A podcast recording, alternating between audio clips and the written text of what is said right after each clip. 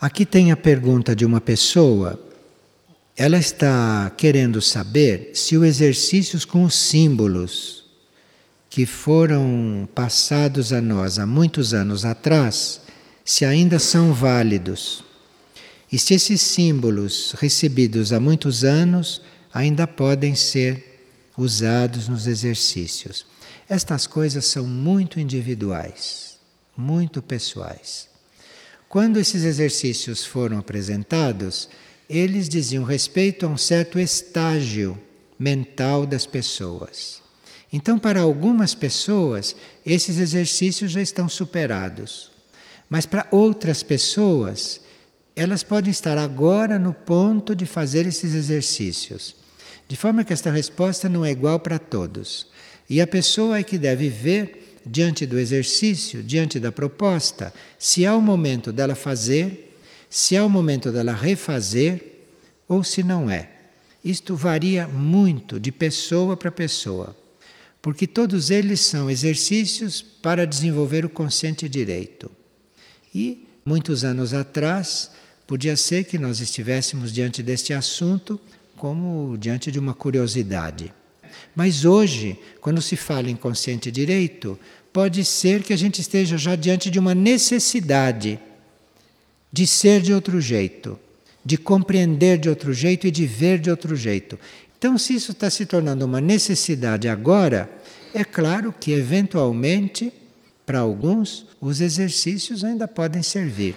Mas aí a pessoa é que tem que ver, a pessoa é que tem que experimentar. Eu me lembro que quando eu recebi esses exercícios pela primeira vez para eles serem publicados, eu me lembro que eu peguei o papel, não olhei muito, não me comuniquei muito com aquilo. Peguei o papel e levei para casa. Me sentei na cama e abri aquele papel e vi aquele exercício. E vi a onda que aquilo trouxe. Uma onda tão forte que eu nem precisei fazer o exercício. A onda fez então veja que estas coisas variam muito de um indivíduo para outro. Mas como a gente vinha dizendo antes, devemos de como nós estamos afinados com estas coisas. Como é que nós estamos coligados com isto? Como está a nossa disposição? Isto é que é o mais importante. É a nossa disposição, a nossa intenção a nossa capacidade de estarmos disponíveis para realmente evoluirmos, para realmente estarmos mudando de ponto. Isto é a coisa básica. E é isto que acende em nós internamente uma certa luz, e esta luz é vista por todos esses que estão nos planos internos. Esta luz é vista, esta luz é captada, e aí dentro da lei e dentro das possibilidades que as leis indicam, tudo pode acontecer, tudo pode ocorrer. E outra pessoa pergunta: qual é a diferença entre parar a mente e entrar no silêncio? Bem, realmente ninguém para a mente. Há pessoas que se sugestionam ou que hipnotizam a si próprios, ou então paralisam até certo ponto a mente. Mas ninguém tem um poder total sobre a própria mente. E nunca se pediu que alguém parasse a mente, porque isto é impossível. O que se indica é um controle do pensamento.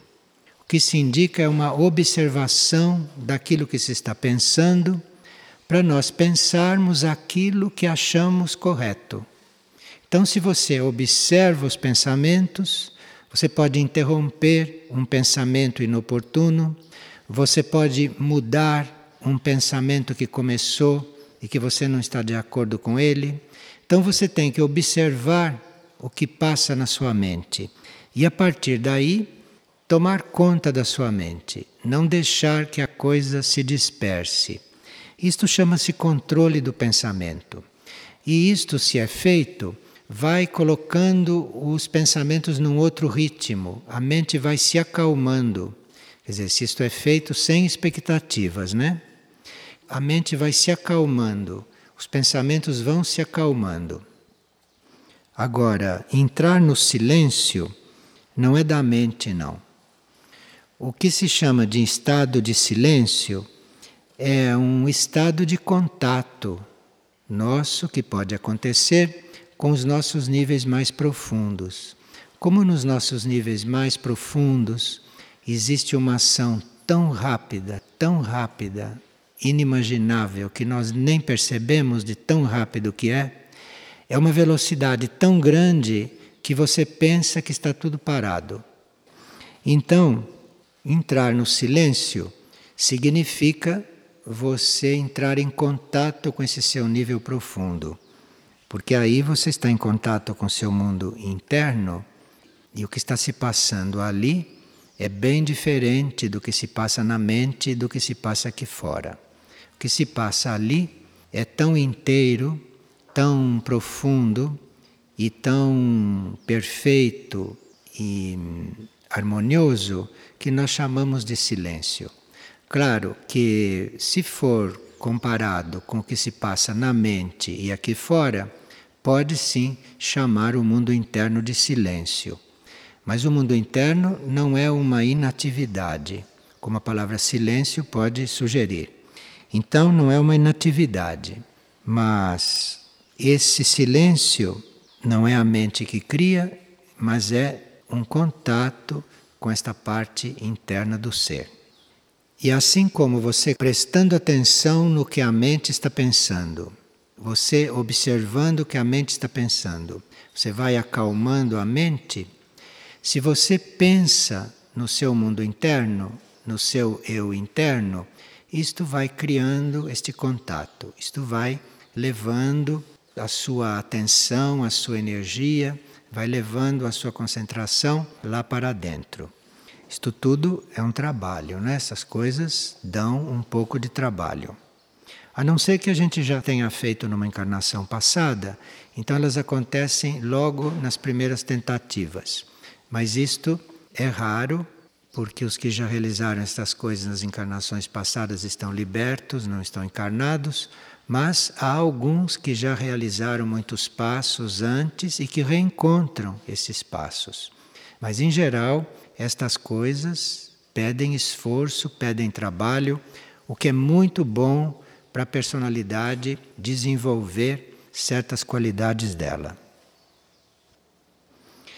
E aqui uma pessoa estava a serviço num determinado local e uma pessoa da família exigiu que ela mudasse de local para não servir mais ali. E ela ficou muito indecisa quanto a isto, ela ficou muito tocada. Bem, nós podemos servir em qualquer local, nós podemos servir em qualquer lugar. Se a vida nos leva a mudar de lugar, o serviço existe em toda parte. Agora, se de todo nós estamos impedidos de servir livremente externamente, existe o serviço interno que se faz com oração, que se faz com concentração e que isto nenhuma circunstância e nem ninguém pode impedir que seja feito. Então a gente pode fazer o serviço interno, orar, refletir, ler, estudar, porque um grande serviço que nós prestamos é nós melhorarmos. Então, se você se dedica a ficar melhor, se você se dedica a se aperfeiçoar, isto é um dos maiores serviços que você possa prestar. Porque a humanidade é una e o que é feito em você reflete em todos. Muitas vezes nós saímos para servir aos outros, e isto é muito necessário e muito positivo. Mas isto pode ser mais limitado do que você se aperfeiçoar. Porque se você se aperfeiçoa, você eleva muito mais pessoas do que aquelas poucas que você estava ajudando. Isto não quer dizer que a gente pare de servir aos outros e que fique rezando. Não é isto está se dizendo. Mas são duas coisas que é bom a gente relembrar. Porque realmente o melhor serviço que nós prestamos é nós nos tornarmos melhores. Porque quando nos tornamos melhores e mais maduros, podemos ser usados pelo plano para serviços mais difíceis. Se a gente não melhora, a gente faz o serviço que muitos podem fazer. Mas se você se aperfeiçoa, então você vai ser colocado em serviços que pouquíssimos podem fazer. Tarefas que geralmente não são cumpridas, porque necessitam de um certo aperfeiçoamento da pessoa.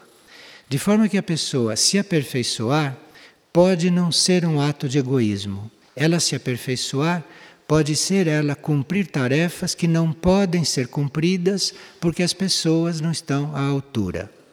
Então, estas coisas são muito delicadas e muitas vezes nós nos encontramos assim, um pouco aflitos porque não temos trabalho, não temos tarefas, ninguém nos solicita nada. Pode ser que tenha chegado o momento de você se trabalhar de outra forma. Ou pode ser que tenha chegado o momento de você servir internamente, servir interiormente. E isto começa com a intenção, evolui com a oração e logo os corpos internos entram em serviço. E os corpos internos, que não são físicos, têm uma capacidade de servir muito maior do que o corpo físico em certas circunstâncias.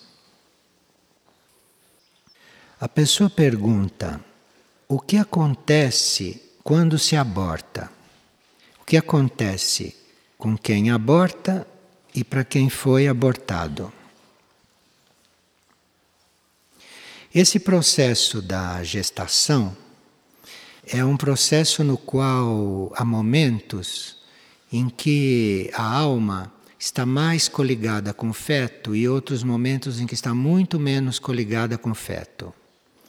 E, principalmente no princípio, a coligação com o feto não é permanente. Então, este ser que está descendo, este ser vai fazendo seus contatos, vai fazendo as suas ligações, até que durante os meses de gestação ele encarna totalmente. Mas durante alguns meses ele não está totalmente encarnado e há momentos em que não está totalmente presente. Então, quando uma criatura aborta, se naquele momento a alma não estava totalmente presente, o trauma de ser mandada de volta é menor. Mas se naquele momento a alma estava totalmente presente ali, trabalhando a sua encarnação e acontece o aborto, então o trauma é maior. Então, são vários níveis de coisas, não são todos iguais. Agora, essa sensação e esta impressão de ter tido uma trajetória interrompida, isto a alma que estava encarnando tem esta impressão de ter sido interrompida em alguma coisa. E isto é mais ou menos forte para a alma segundo a sua evolução. Então, se é uma alma evoluída, ela sente este ato de mandá-la de volta muito fortemente. Agora, se era uma alma pouco evoluída, ela sente isto, mas não é a mesma coisa, não é o mesmo efeito. Então, estas coisas variam caso por caso. É isto que acontece, se interrompe a trajetória de alguém que vinha viver aqui. Mas isto é muito relativo, tem que se ver caso por caso, e é muito importante o que acontece depois também. Eu conheci alguém que havia feito alguns abortos. E quando tomou consciência destas coisas e percebeu o que tinha feito, se pôs a equilibrar isto, ajudando pessoas a nascerem, ajudando pessoas a viverem. Ela hum, procurava hum, demover quem ia fazer aborto de fazer aborto, ela chegou a evitar vários abortos. Isto foi o sistema que ela encontrou para equilibrar o que havia se passado. Pois não. É um aborto espontâneo, é outra coisa. É um ser que veio encarnar, mas que só precisava daqueles meses ou daquelas semanas, não precisava de encarnar totalmente. Precisava dessa experiência até um certo ponto, depois não precisava mais e retornava. Muito bem. Nós tínhamos visto então, não, que o caminho da personalidade, o destino da personalidade, era integrar o pensar, o sentir e o agir. Pensar, sentir e agir na mesma direção. E este é o caminho da personalidade entrar em harmonia. Porque a personalidade entra em desarmonia, ou a personalidade não está harmonizada, porque ela sente uma coisa, pensa outra e age outra. Por isso que ela não está harmonizada. Mas quando ela une estas coisas, ela passa a ser harmonizada. A alma, nós vimos que tem o papel no princípio, de revelar ao consciente, de instruir o consciente, a parte consciente, a personalidade, no sentido de desenvolver a vontade espiritual, o amor, sabedoria e atividade inteligente.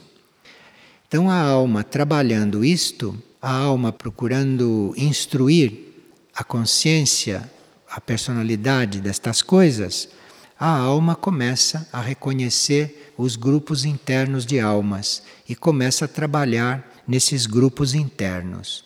E com isto ela vai ficando mais forte, com isto ela vai ficando mais poderosa, mais capaz de controlar totalmente o ego e de fazer do ego, fazer da personalidade externa um canal para estas energias que ela envia dos planos internos, que ela envia dos planos superiores.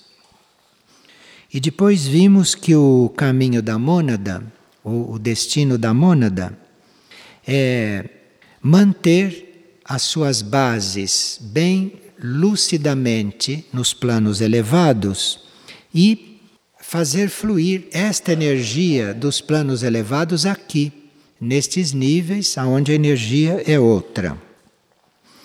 Quando esta mônada integra os seus dois aspectos, isto é, os seus dois polos, masculino e feminino, positivo e negativo, ela adquire a possibilidade de iluminar a matéria, de influir muito profundamente na matéria.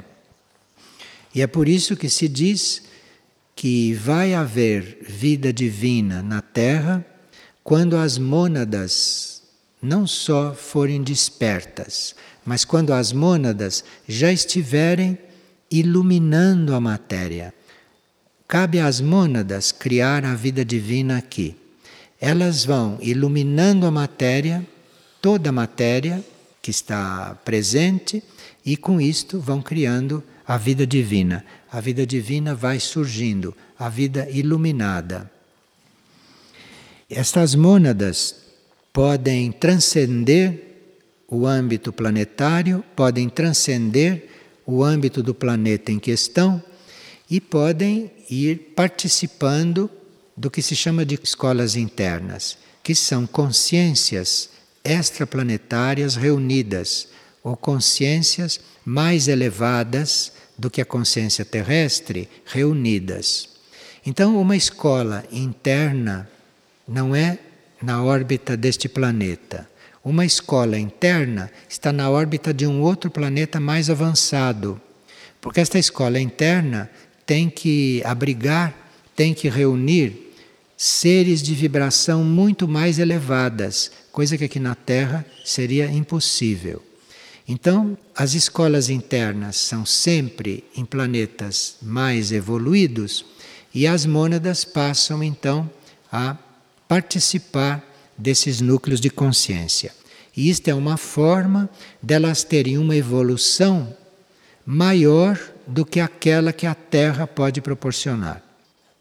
Uma mônada não precisa ficar prisioneira da Terra, embora tenha um destino aqui na Terra. A Terra é um campo de instrução até um certo ponto. Se uma mônada precisa de mais e deve continuar aqui por destino, porque o destino dela é aqui, porque o serviço dela é aqui, ou por outras razões de serviço ou outra, então esta mônada não pode ficar prisioneira do nível da Terra. Esta mônada dispõe dos núcleos de consciência de instrução que estão em outros planetas mais avançados. Então há mônadas que estão na Terra, mas que estão sendo instruídas com conhecimentos além dos conhecimentos terrestres. E depois vimos que o caminho do regente, ou o destino do regente, é captar impulsos evolutivos e transmitir para todas as partículas, não só para o indivíduo que ele é mas ele estimula, ele impulsiona todas as partículas. E é o regente que traça a trajetória, é o regente que determina a experiência que a mônada deve fazer. É o regente que traça o caminho da mônada, o destino da mônada. Por isso é que se pode chamar o regente de Deus, porque é o regente que está traçando o destino, é o regente que está encaminhando a vida da mônada e, portanto, de uma certa forma, a vida do ser todo. E o regente também torna a mônada consciente das hierarquias, de todas as hierarquias e dos conselhos do cosmos. Há hierarquias e há conselhos que podem estar acima do nível do regente. Mas todas as hierarquias e os conselhos que estão no nível dele ou abaixo dele, ele está colocando o ser em contato com aquilo. Bem, o trabalho de vigília e o trabalho de silêncio, o trabalho de concentração, o trabalho de interiorização, pode não ser feito só em função de nós ficarmos quietos, ou pode não ser feito só em função de nós encontrarmos um pouco de solidão para aperfeiçoarmos certas coisas. Mas o trabalho de vigília e o trabalho de silêncio, o trabalho de interiorização, pode ser também uma forma de nós sairmos por uns momentos desse estado de dispersão, desta dispersão da nossa mente e dos nossos corpos e de nos colocarmos em situação, numa postura e numa condição de começarmos a receber instruções internas, começarmos a receber ensinamentos internos. E esses ensinamentos tanto podem vir durante a vigília ou durante o silêncio, esses ensinamentos tanto podem vir como intuições, como insights, como compreensão das coisas, como podem vir como uma mudança, uma transformação. Porque se nós nos transformamos, em seguida estamos aptos a compreender mais, podemos aprender mais. Então, nesse trabalho da vigília, nesse trabalho de oração, nesse trabalho de silêncio, muitas coisas podem acontecer. Agora, esse trabalho da vigília, esse trabalho desta busca interior e interna, esse trabalho pode ser muito ajudado por estudo, por leituras, por uma busca de nós nos reunirmos, de estarmos reunidos, de estarmos quietos. Isto tudo faz parte deste trabalho. E é muito importante que a gente recapitule estas coisas neste período, nesta etapa, porque se falando e se hum, tendo consciência de tantos níveis mais profundos nossos e de tantos graus de consciência além daqueles graus de consciência normais, é muito bom que, paralelamente, a gente aperfeiçoe esses momentos de quietude, que a gente aperfeiçoe esses momentos de vigília, esses momentos de oração, porque esses momentos vão estar muito mais facilitados com todas essas noções, com todas essas informações que a gente possa ter, enfim, com a nossa maior compreensão desses fatos internos. E muitas vezes, quando nós estudamos, quando nós lemos, quando nós ouvimos, nós não compreendemos tudo. Às vezes, compreendemos uma coisa, não compreendemos outra. Às vezes, demoramos mais tempo para assimilar algo, enquanto isto outras coisas estão ali sendo apresentadas. Enfim, esse trabalho da gente receber externamente, ele não é completo. Ele não basta para a necessidade do ser. Ele basta até um certo ponto, mas depois a pessoa percebe que ela precisa de mais, que ela necessita mais do que aquilo que ela está recebendo externamente, que aquilo para ela é pouco, num certo sentido, ou que o que ela precisava não veio tudo. E isto é bom, porque assim, se ela fica insatisfeita com isto, ela vai ser estimulada a procurar a complementação internamente. Então, quando se faz esses trabalhos de conscientização, como nós temos feito aqui, sobre determinados assuntos, é muito bom que se acompanhe esses trabalhos com o trabalho individual de busca, de silêncio, de oração, de quietude, porque é ali que as coisas vão se resolver, é ali que as coisas vão se completar e que as coisas vão tomar uma forma para nós mais adequada do que esta só da gente ouvir. Mas ali entram outros recursos que o ser tem de ensinar a pessoa, de passar para a pessoa aquilo que lhe falta ou aquilo que faltou naquilo que ela recebeu externamente. Quem está sintonizado com isto, quem vê nisto o seu momento atual de trabalho, pode ser ajudado se começa a sintonizar com isto já durante o dia, antes de dormir, durante a vida, durante as atividades. Nós podemos estar muito atentos a todas as nossas atividades, podemos estar participando de muitas coisas externas, mas já estarmos sintonizando com isto. Estarmos sintonizados com a intenção de, durante o sono, durante a noite, estar fazendo esses contatos. Quem leva este trabalho assim a sério, quem faz isto de uma forma a mais inteira possível, se lembre de um detalhe. Isto é, pare de conversar, pare de falar, se isole um pouco alguns minutos antes de dormir, se possível meia hora. Passe a meia hora antes de adormecer, sem conversar, sem encontrar ninguém, enfim, passe aquela última meia hora fazendo coisas que não dependam de contatos externos e principalmente de conversas. Quer dizer, façam o possível para meia hora antes de adormecer, aquela meia hora, evitarem conversas e evitarem todo contato externo, se possível. Isto vai ajudar na formação deste ambiente interno dentro do sono. E claro que depois de ter chegado a este ato de disciplina, de se manter não em contato, não conversando, durante meia hora antes de dormir, então você pode se dispor a um sono equilibrado, pode se oferecer a um sono equilibrado, pode se oferecer para receber um ensinamento.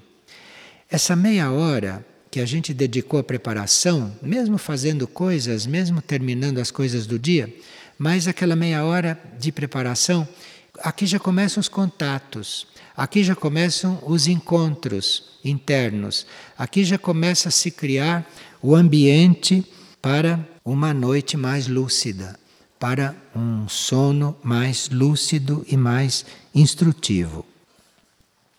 Agora, isto sozinho não surte o mesmo efeito se fisicamente você tem uma série de outras disciplinas. Como, por exemplo, na hora de comer, só comer para saciar a fome. Quando percebe que já comeu o suficiente, que já saciou a fome, para. Não ingira mais nada quando percebe que saciou a fome. E veja que disciplina. Isto vai fazer com que você, a próxima vez que for se servir, não encha muito o prato. Porque você não sabe a que altura da refeição você vai se sentir já suprido. Vejam como a educação antiga era muito científica, né? Porque na educação antiga ninguém enchia o prato como é também uma coisa muito correta, muito adequada e real. Porque aí, se você comeu muito pouco e se sentiu já alimentado, sentiu já que basta, você não tem o que jogar fora, você não tem o que dispensar, porque você se serviu moderadamente. E você torna a se servir quantas vezes for necessário. Nós estamos falando isto no sentido do corpo ficar mais sensível, mais preparado para ter estas percepções, para ter esta sensibilidade mais trabalhada, mais desenvolvida. E o mesmo com os líquidos. A gente se servir de um líquido realmente para matar a sede e se servir do líquido observando se a sede terminou, porque se a sede terminou, não há por que continuar bebendo.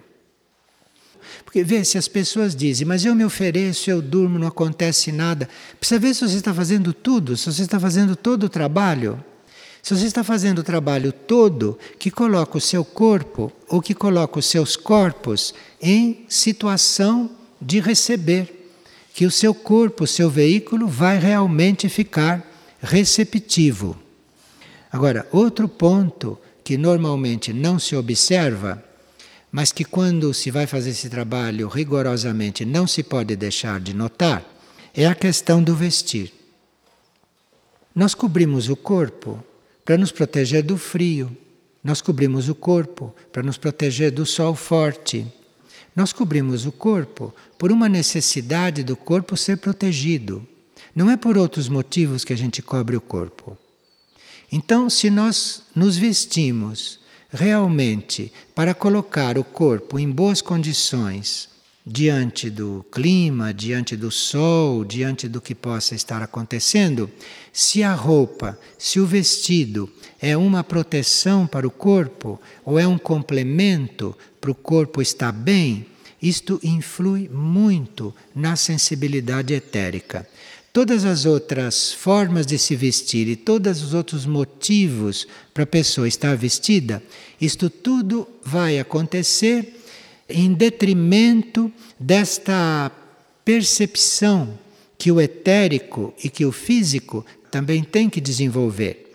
Então, aqui a alimentação, a bebida e o vestiário, isto é muito importante nisto tudo, para que o físico o etérico, o astral e o mental estejam o mais descomprometidos possível com coisas supérfluas, com coisas inúteis, com conceitos mentais, com preconceitos. Então, esta parte da alimentação, da bebida e do vestuário, isto para aqueles que querem levar este trabalho, levar este exercício a rigor, e com inteligência deve observar estas coisas. Então, dentro de uma roupa, O corpo não deve estar forçado por aquela roupa. Aquela roupa deve corresponder ao que o corpo precisa, como cobertura, como arejamento, enfim, como tantas outras coisas, que depois a gente vai compreendendo também se começa este caminho. Aí vai até compreendendo quais são as cores que o corpo prefere, quais são as cores que o corpo rejeita, quais são as cores que facilitam a travessia de certos raios, certas ondas para o corpo etérico, quais são as cores que dificultam, mas isto não se pode estar fazendo um catecismo e nem um boletim e nem uma lista, porque aí nós vamos criar monstrinhos, não é? Não pessoas que buscam. Cada um deve começar este caminho, deve começar, deve dar os seus passos. E aí, na instrução interna, ou nos sonhos, ou no sono, vem o resto. Ou a gente, de repente, abre um livro, encontra o que precisa, encontra um desconhecido na rua, ele diz uma palavra que é aquilo que você precisava ouvir para concatenar certas coisas, enfim, aí as coisas começam a acontecer. Nesses momentos de quietude, nesses momentos de reunião conosco mesmo, não nesses momentos ou nesses momentos de oração, como vocês quiserem chamar. Então, se vocês fazem isto antes das atividades do dia começarem, quando acordam, antes de começar a prática do dia, então oferecer aquilo para que você passe um dia de serviço para que você naquele dia consiga servir melhor, servir cada vez melhor, se isto é feito de manhã. Agora, se isto é feito à noite, se isto é feito antes de dormir, então você vai fazer aquilo em função de você se dispor, de você se oferecer, de você se disponibilizar para qualquer contato, para qualquer trabalho interno. Ter esta intenção quando faz esses exercícios. E não fazer isto só por obrigação e por disciplina, mas ter realmente a intenção, fazer porque tem uma intenção de chegar a alguma coisa, de buscar alguma coisa ou de realizar alguma coisa. Esta intenção é muito importante.